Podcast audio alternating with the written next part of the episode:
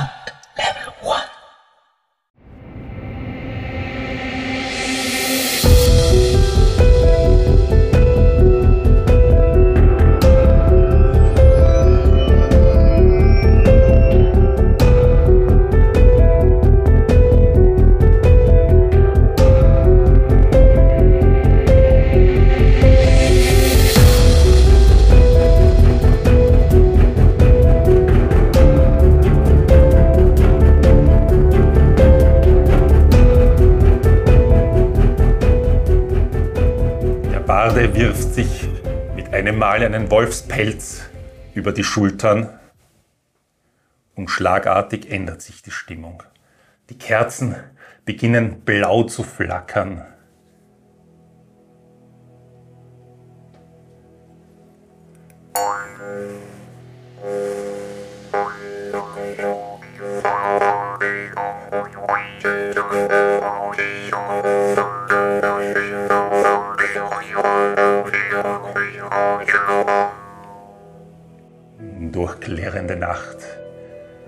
Weißen Schneen, geht Ephraim, der starke und bärtige Mann. Nahe des Schlosses, da er nicht mehr seh, den Sturm, der tobt und fliegt wie er kann.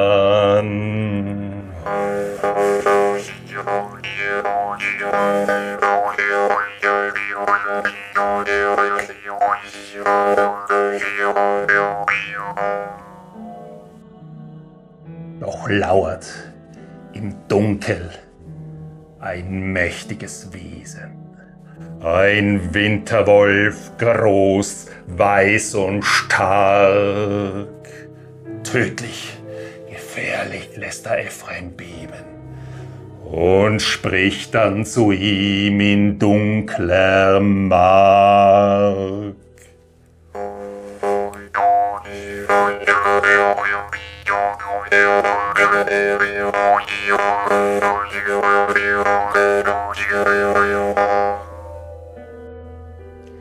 Ich trag eine Botschaft für deinen Meister, spricht der Wolf in kühler, dunkler Stimme. Sei froh, noch zu atmen, bist du doch mein Zeuge, denn sonst wär längst dein Leben dahin.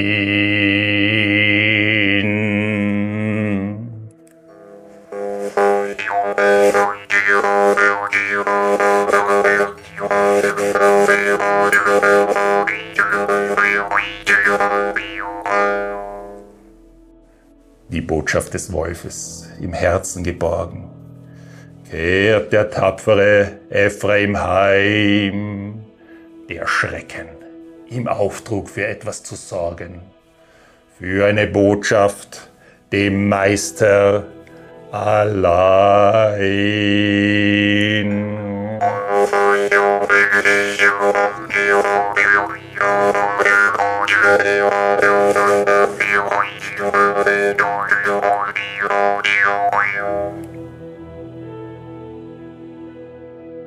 In klärender Nacht, im weißen Schnee, hat Ephraim den Winterwolf gesehen.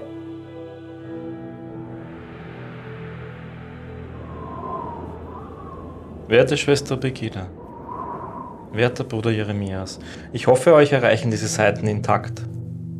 Sie geben die Ereignisse in und um Tanmacht aus meiner Sicht korrekt wieder, auch wenn viele Fragen offen bleiben. Ich hoffe, ich kann die Souveränin in der Obhut der lokalen Solskirche lassen, um mich wieder auf die Jagd nach der Verräterin Ilva zu machen. Mir ist bewusst, dass meine künftigen Taten mich in den Gegensatz zum Orden stellen könnten, aus der Sicht vieler selbst zum Verbrecher machen werden. Doch im Raubritterjahr, so spracht ihr beide mit eigenem Mund, gilt meine einzige Rechenschaft Sol selbst und dieser allein mag über mich richten. Es gibt viel Übles, das nicht offen zutage tritt, sondern dunkle Intrigen im Verborgenen spinnt. dieses soll durch mein Schwert und meinen Zorn ausgetilgt werden. Unrecht zu sühnen ist die intrinsische Aufgabe eines Soulsdieners und diese gedenke ich auszuführen. Möge Soul über euch wachen, meine Gebete sind mit euch. Ich erwarte keine Hilfe und keine Unterstützung, nicht einmal Wohlwollen. Meine einzige Bitte, sorgt weiter für Bruder Lucien und sagt ihm, ich habe das Besteck nicht vergessen.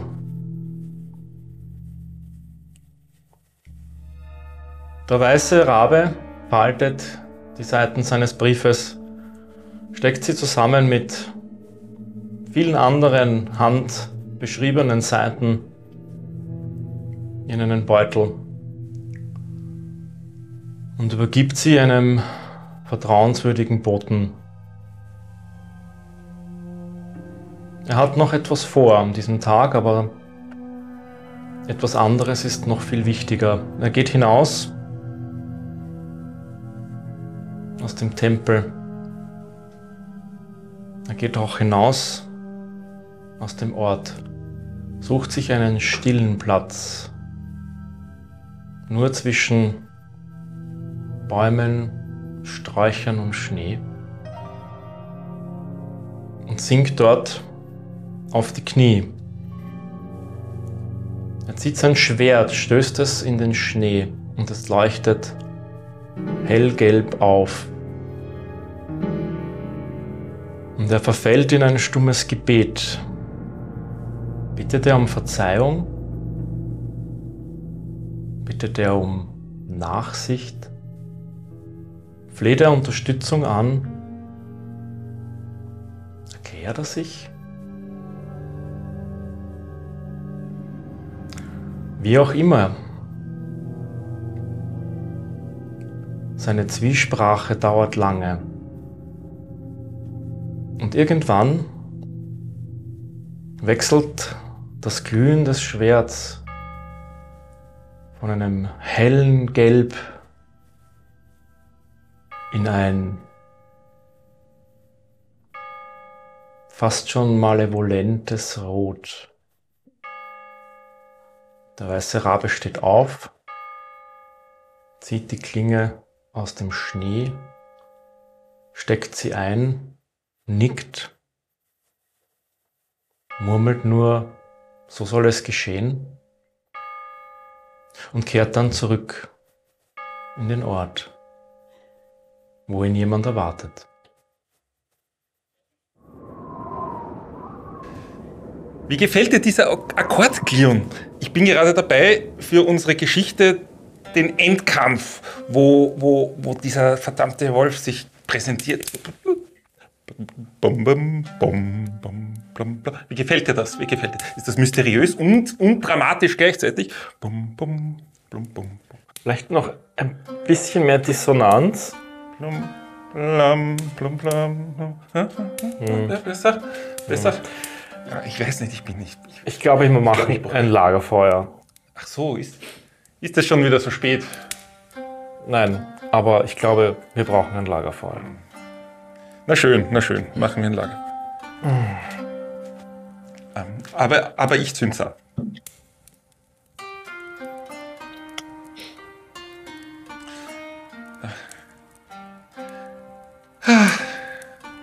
Tja.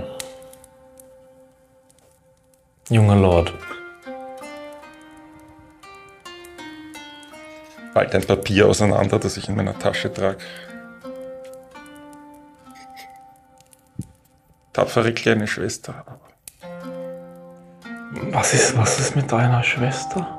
Ich, ich weiß nicht. Sie, die habe ich mich immer gut verstanden und. Aber sie ist noch so klein, sie ist mir nachgelaufen angeblich. Ich weiß nicht. Wie, wie klein? Ein bisschen jünger als ich. Zu jung, zu jung. Ja, ihr seid zu jung. Nein, nein, nein, nein, nein. Jetzt macht mal halblang. Moment, Moment. Fast, fast hätten wir einen Werwolf besiegt. Ja, fast hätten wir zwei Werwölfe besiegt. Ja, das stimmt. Also ich, dieser Evangelas, ich verstehe es ja irgendwo, aber Ilva? Ilva ist einfach niederträchtig, Sehr machtgierig. niederträchtig. Sie gehört bestraft. Sie gehört ausgeschalten.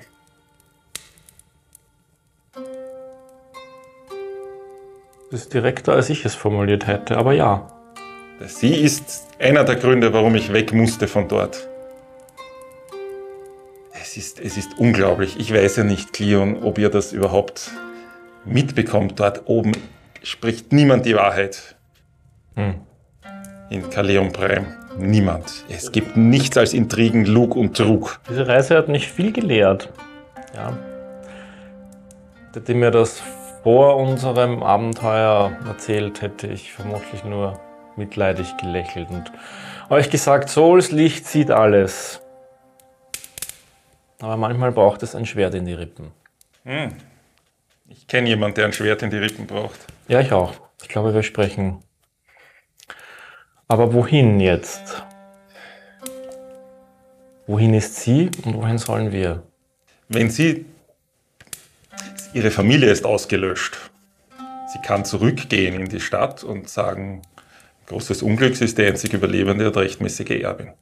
Nicht ganz. Es gibt noch die Souveränin und sie wird sich hoffentlich noch einmal erholen und wieder Herr ihres Geistes werden. Aber wir wissen nicht, woran sie sich erinnern wird. Wir wissen nicht, was sie sich vielleicht ähm, ausgemalt hat in, ihrer, in ihrem gedämmerten Zustand. Und wohin sie sich wendet, wenn die Machtverhältnisse einmal so sind, wie sie sind. Also zurück nach Kelum Prime. Es zieht mich weg. Ich wollte weg von dort, aber. Das, es geht nicht. Wir können das nicht so. Wir können dieses Monstrum dort nicht. Wissen wir, da, Lassen. wissen wir, dass sie dorthin geht? Wohin soll sie gehen? Die Stadt ist nicht da. Sie ist in den Himmel emporgeschwebt. Sie kann ihren Anspruch erst wieder manifestieren, wenn die Solszeit zurück ist. Vielleicht ist sie auch draußen in der Wildnis. Wartet. dort. Vielleicht gehen wir doch in die Wildnis und suchen die Wälder ab und die Ortschaften. Sie wird Spuren hinterlassen haben. Es gibt noch andere wie sie und es gibt auch Leute, die Wesen wie sie jagen. Vielleicht finden wir da draußen Verbündete. Eher als in der Stadt. Das dritte Haus unter ihrem Befehl steht, Du hast recht. für uns beide dort kein günstiges Pflaster. Du hast recht. Oder ist es nur eine Ausrede, weil du auch nicht zurück willst? Vielleicht ist sie auch in der Unterstadt und baut dort Machtstrukturen aus. Vielleicht sollten wir doch in die Wenn Unterstadt. sie sich in der Schlacke verkriecht, kann ich sie finden. Dort habe ich Allerdings. Freunde. Dann sollten wir vielleicht doch in die Schlacke gehen. Beides hat ein Für und ein Wider.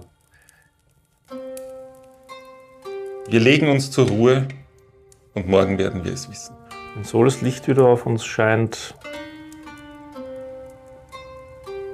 Dann werden wir es wissen.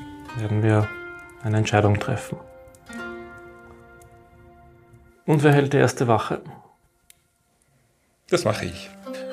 Plum, plum, plum, plum, plum, plum, plum, Ja, warum plum, nicht? Plum, plum, plum. Gute Nacht. Gute Nacht. Valkyrie sitzt bei einem großen Tisch und vor ihr ist ein riesiges, wunderschönes, graues Fell ausgebreitet. Und sie hat Nadel und Faden in der Hand und macht sich gerade an die letzte Naht und werkt herum, macht das. Ah, Fertig. Sie legt Nadel und Faden weg, streicht über das Fell, ist sehr zufrieden mit ihrer Arbeit. Dann steht sie auf, nimmt sie den neuen Umhang, den sie gemacht hat, wirft ihn sich um, macht die Schnalle zu und setzt sich die Kapuze auf. Sie geht zu einem Spiegel und sieht sich dem Wag gegenüber, den sie erst vor kurzem getötet hat.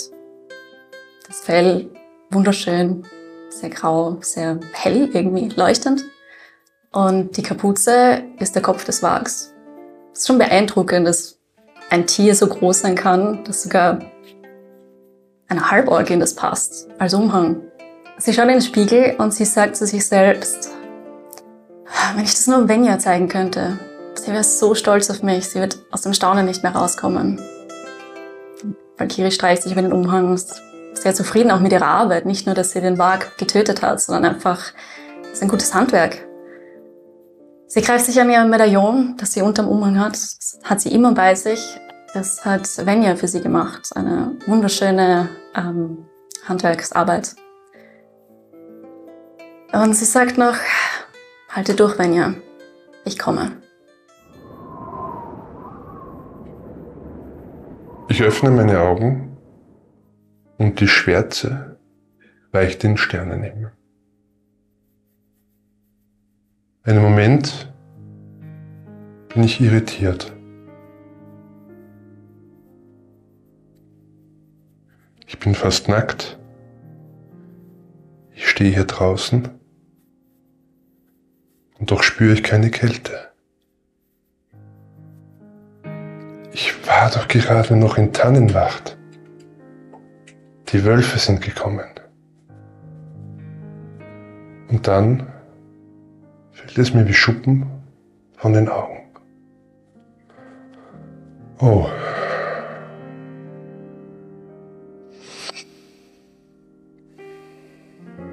Gut. Ich spüre keine Angst.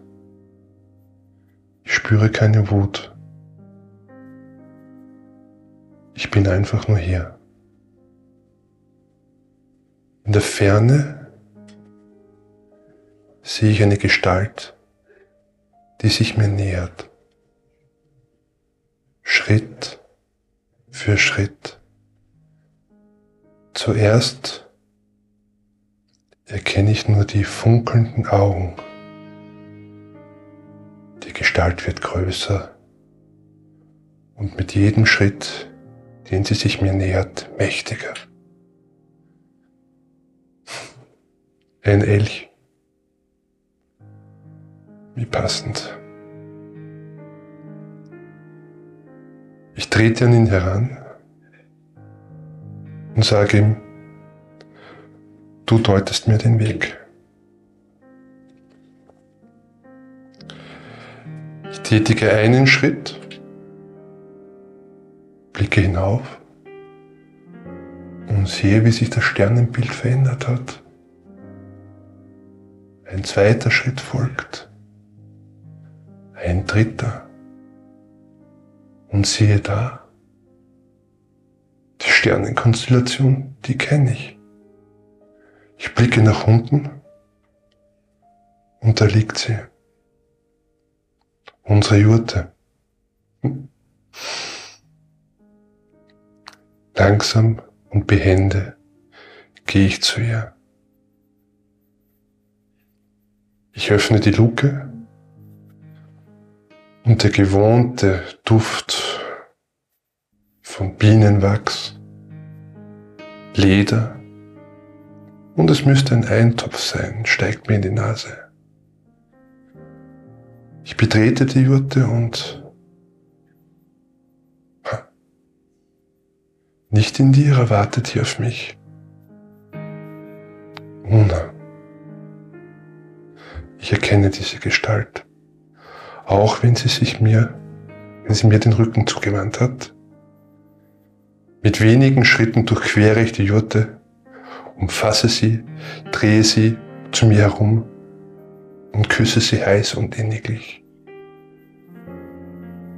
Sie lässt mich zunächst gewähren, doch dann drückt sie mich sanft von ihr weg. Was machst du hier?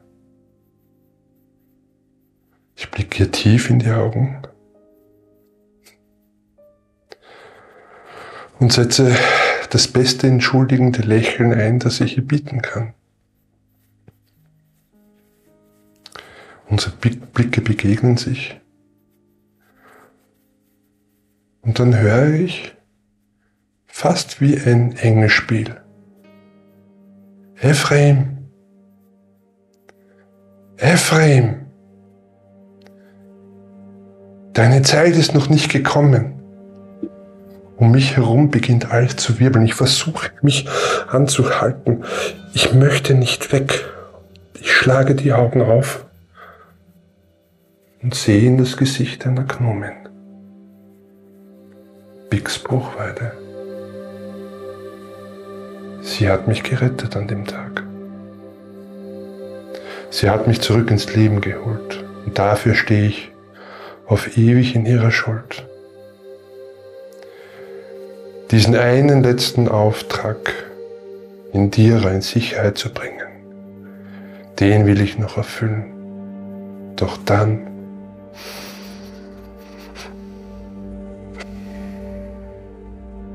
ich sehne mich nach nichts mehr als wieder zurück in diese Jotte zu gehen und gemeinsam mit Una die Ewigkeit zu verbringen. Ich spüre, wie nach wie vor das Leben fast wie durch meine Finger rennt. Ich versuche sie zusammenzuhalten, diese Energie, um diese eine Aufgabe zu erfüllen. Telfheim also. Schon wieder.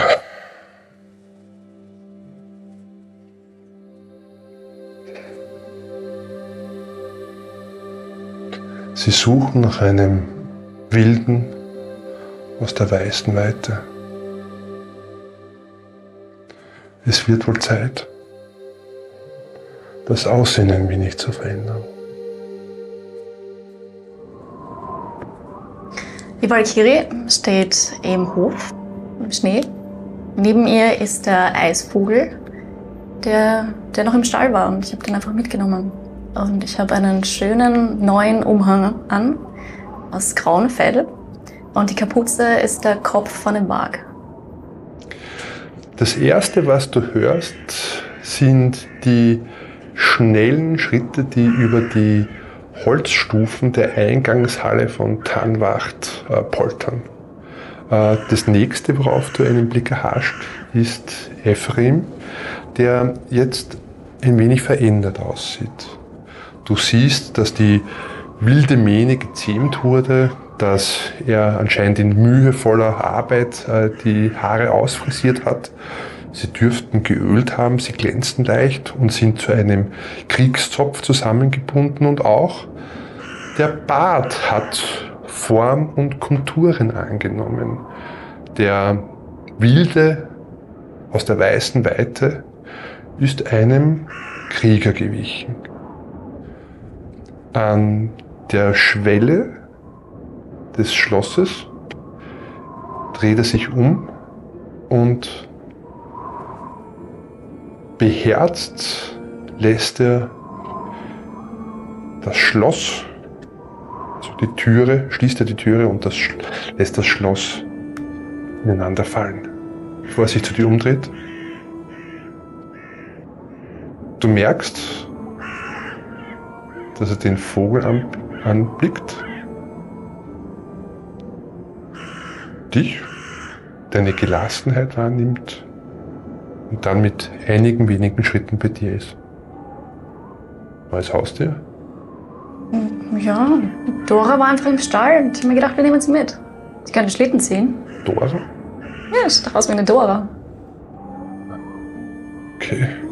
Aber wie schaust du aus? So habe ich dich noch nie gesehen. Wir wollen nach Telfheim. Ja. Und nach all dem, was hier passiert ist, werden sie wahrscheinlich nach uns suchen. Und auch du solltest dir vielleicht überlegen, wie du dein Erscheinungsbild ein wenig verändern könntest. Schau meinen neuen Umhang aus. ähm, so auffällig?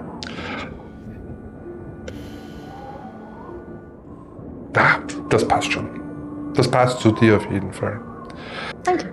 Und ähm, ich gehe zu dir und äh, klopfe dir auf die Schulter und drehe dich dann, dass wir gemeinsam in die Richtung äh, des Eingangstores schauen. Wird ein weiter Weg. Ja. Aber ich muss zu Benja. Ich habe dir das versprochen und dieses Versprechen werde ich auch einhalten, aber du musst verstehen, dass auch für mich die Zeit drängt. Wir müssten uns beeilen. Natürlich. Hm. Zuerst nach Telfheim. Hoffentlich, im besten Fall finden wir Benja sofort und können sie mitnehmen, befreien, was auch immer. Hm. Aber ich weiß, dass wir dann auch zum Elchclan müssen. Wegen Dira. Telfheim. Und ähm, Efrin fasst dich um die Schulter. Ja, muss wohl sein, nicht wahr? Das ist alles okay? Alles okay. Lass uns gehen. Wir müssen schauen, dass wir einen Meter machen, bevor es dunkel wird. Wir haben, glaube ich, eh schon zu lange hier gewartet und verweilt. Ja, klar. Ein Schlitten? Ja. Wollen wir einen Schlitten? Genau. Wir holen den Schlitten. Er wird befestigt an Dora. Dora, ja. Dora. Ja. Und wir setzen uns beide auf den Schlitten. Ja. Dora ist ein sehr kräftiger Vogel, wie man relativ rasch bemerkt, als er uns mit Leichtigkeit den, die leichte hügelige Landschaft durch die weiße Weite zieht. Und als wir eine Weile gemeinsam gereist sind, du, bist sehr furchtlos. Naja, wenn ich an Benja denke, nicht. Aber wenn ich an Wölfe denke, schon. Das war kein Kompliment. Du hast nur deinem Herzen gefolgt. Du hast dich in eine große Gefahr gebracht, ohne zu überlegen, naja, es hätte auch anders ausgehen können.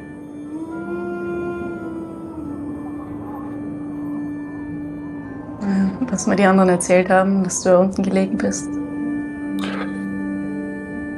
Das hat ordentlich wehgetan. Das.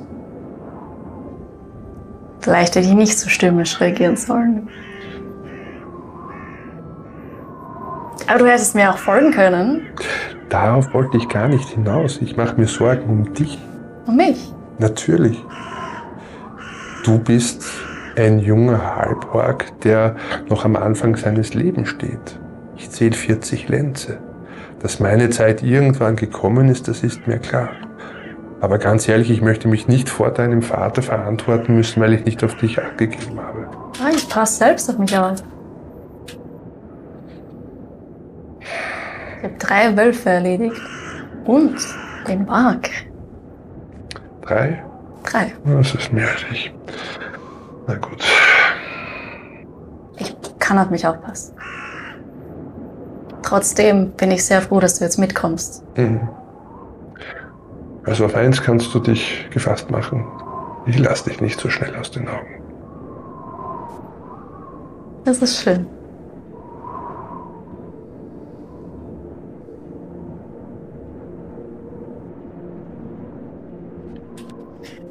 Klirrende Kälte, knisterndes Eis, eilige Schritte sind zu hören. Zwei kleine Figuren laufen blitzschnell durch den eisigen Wald. Pix blickt sich um.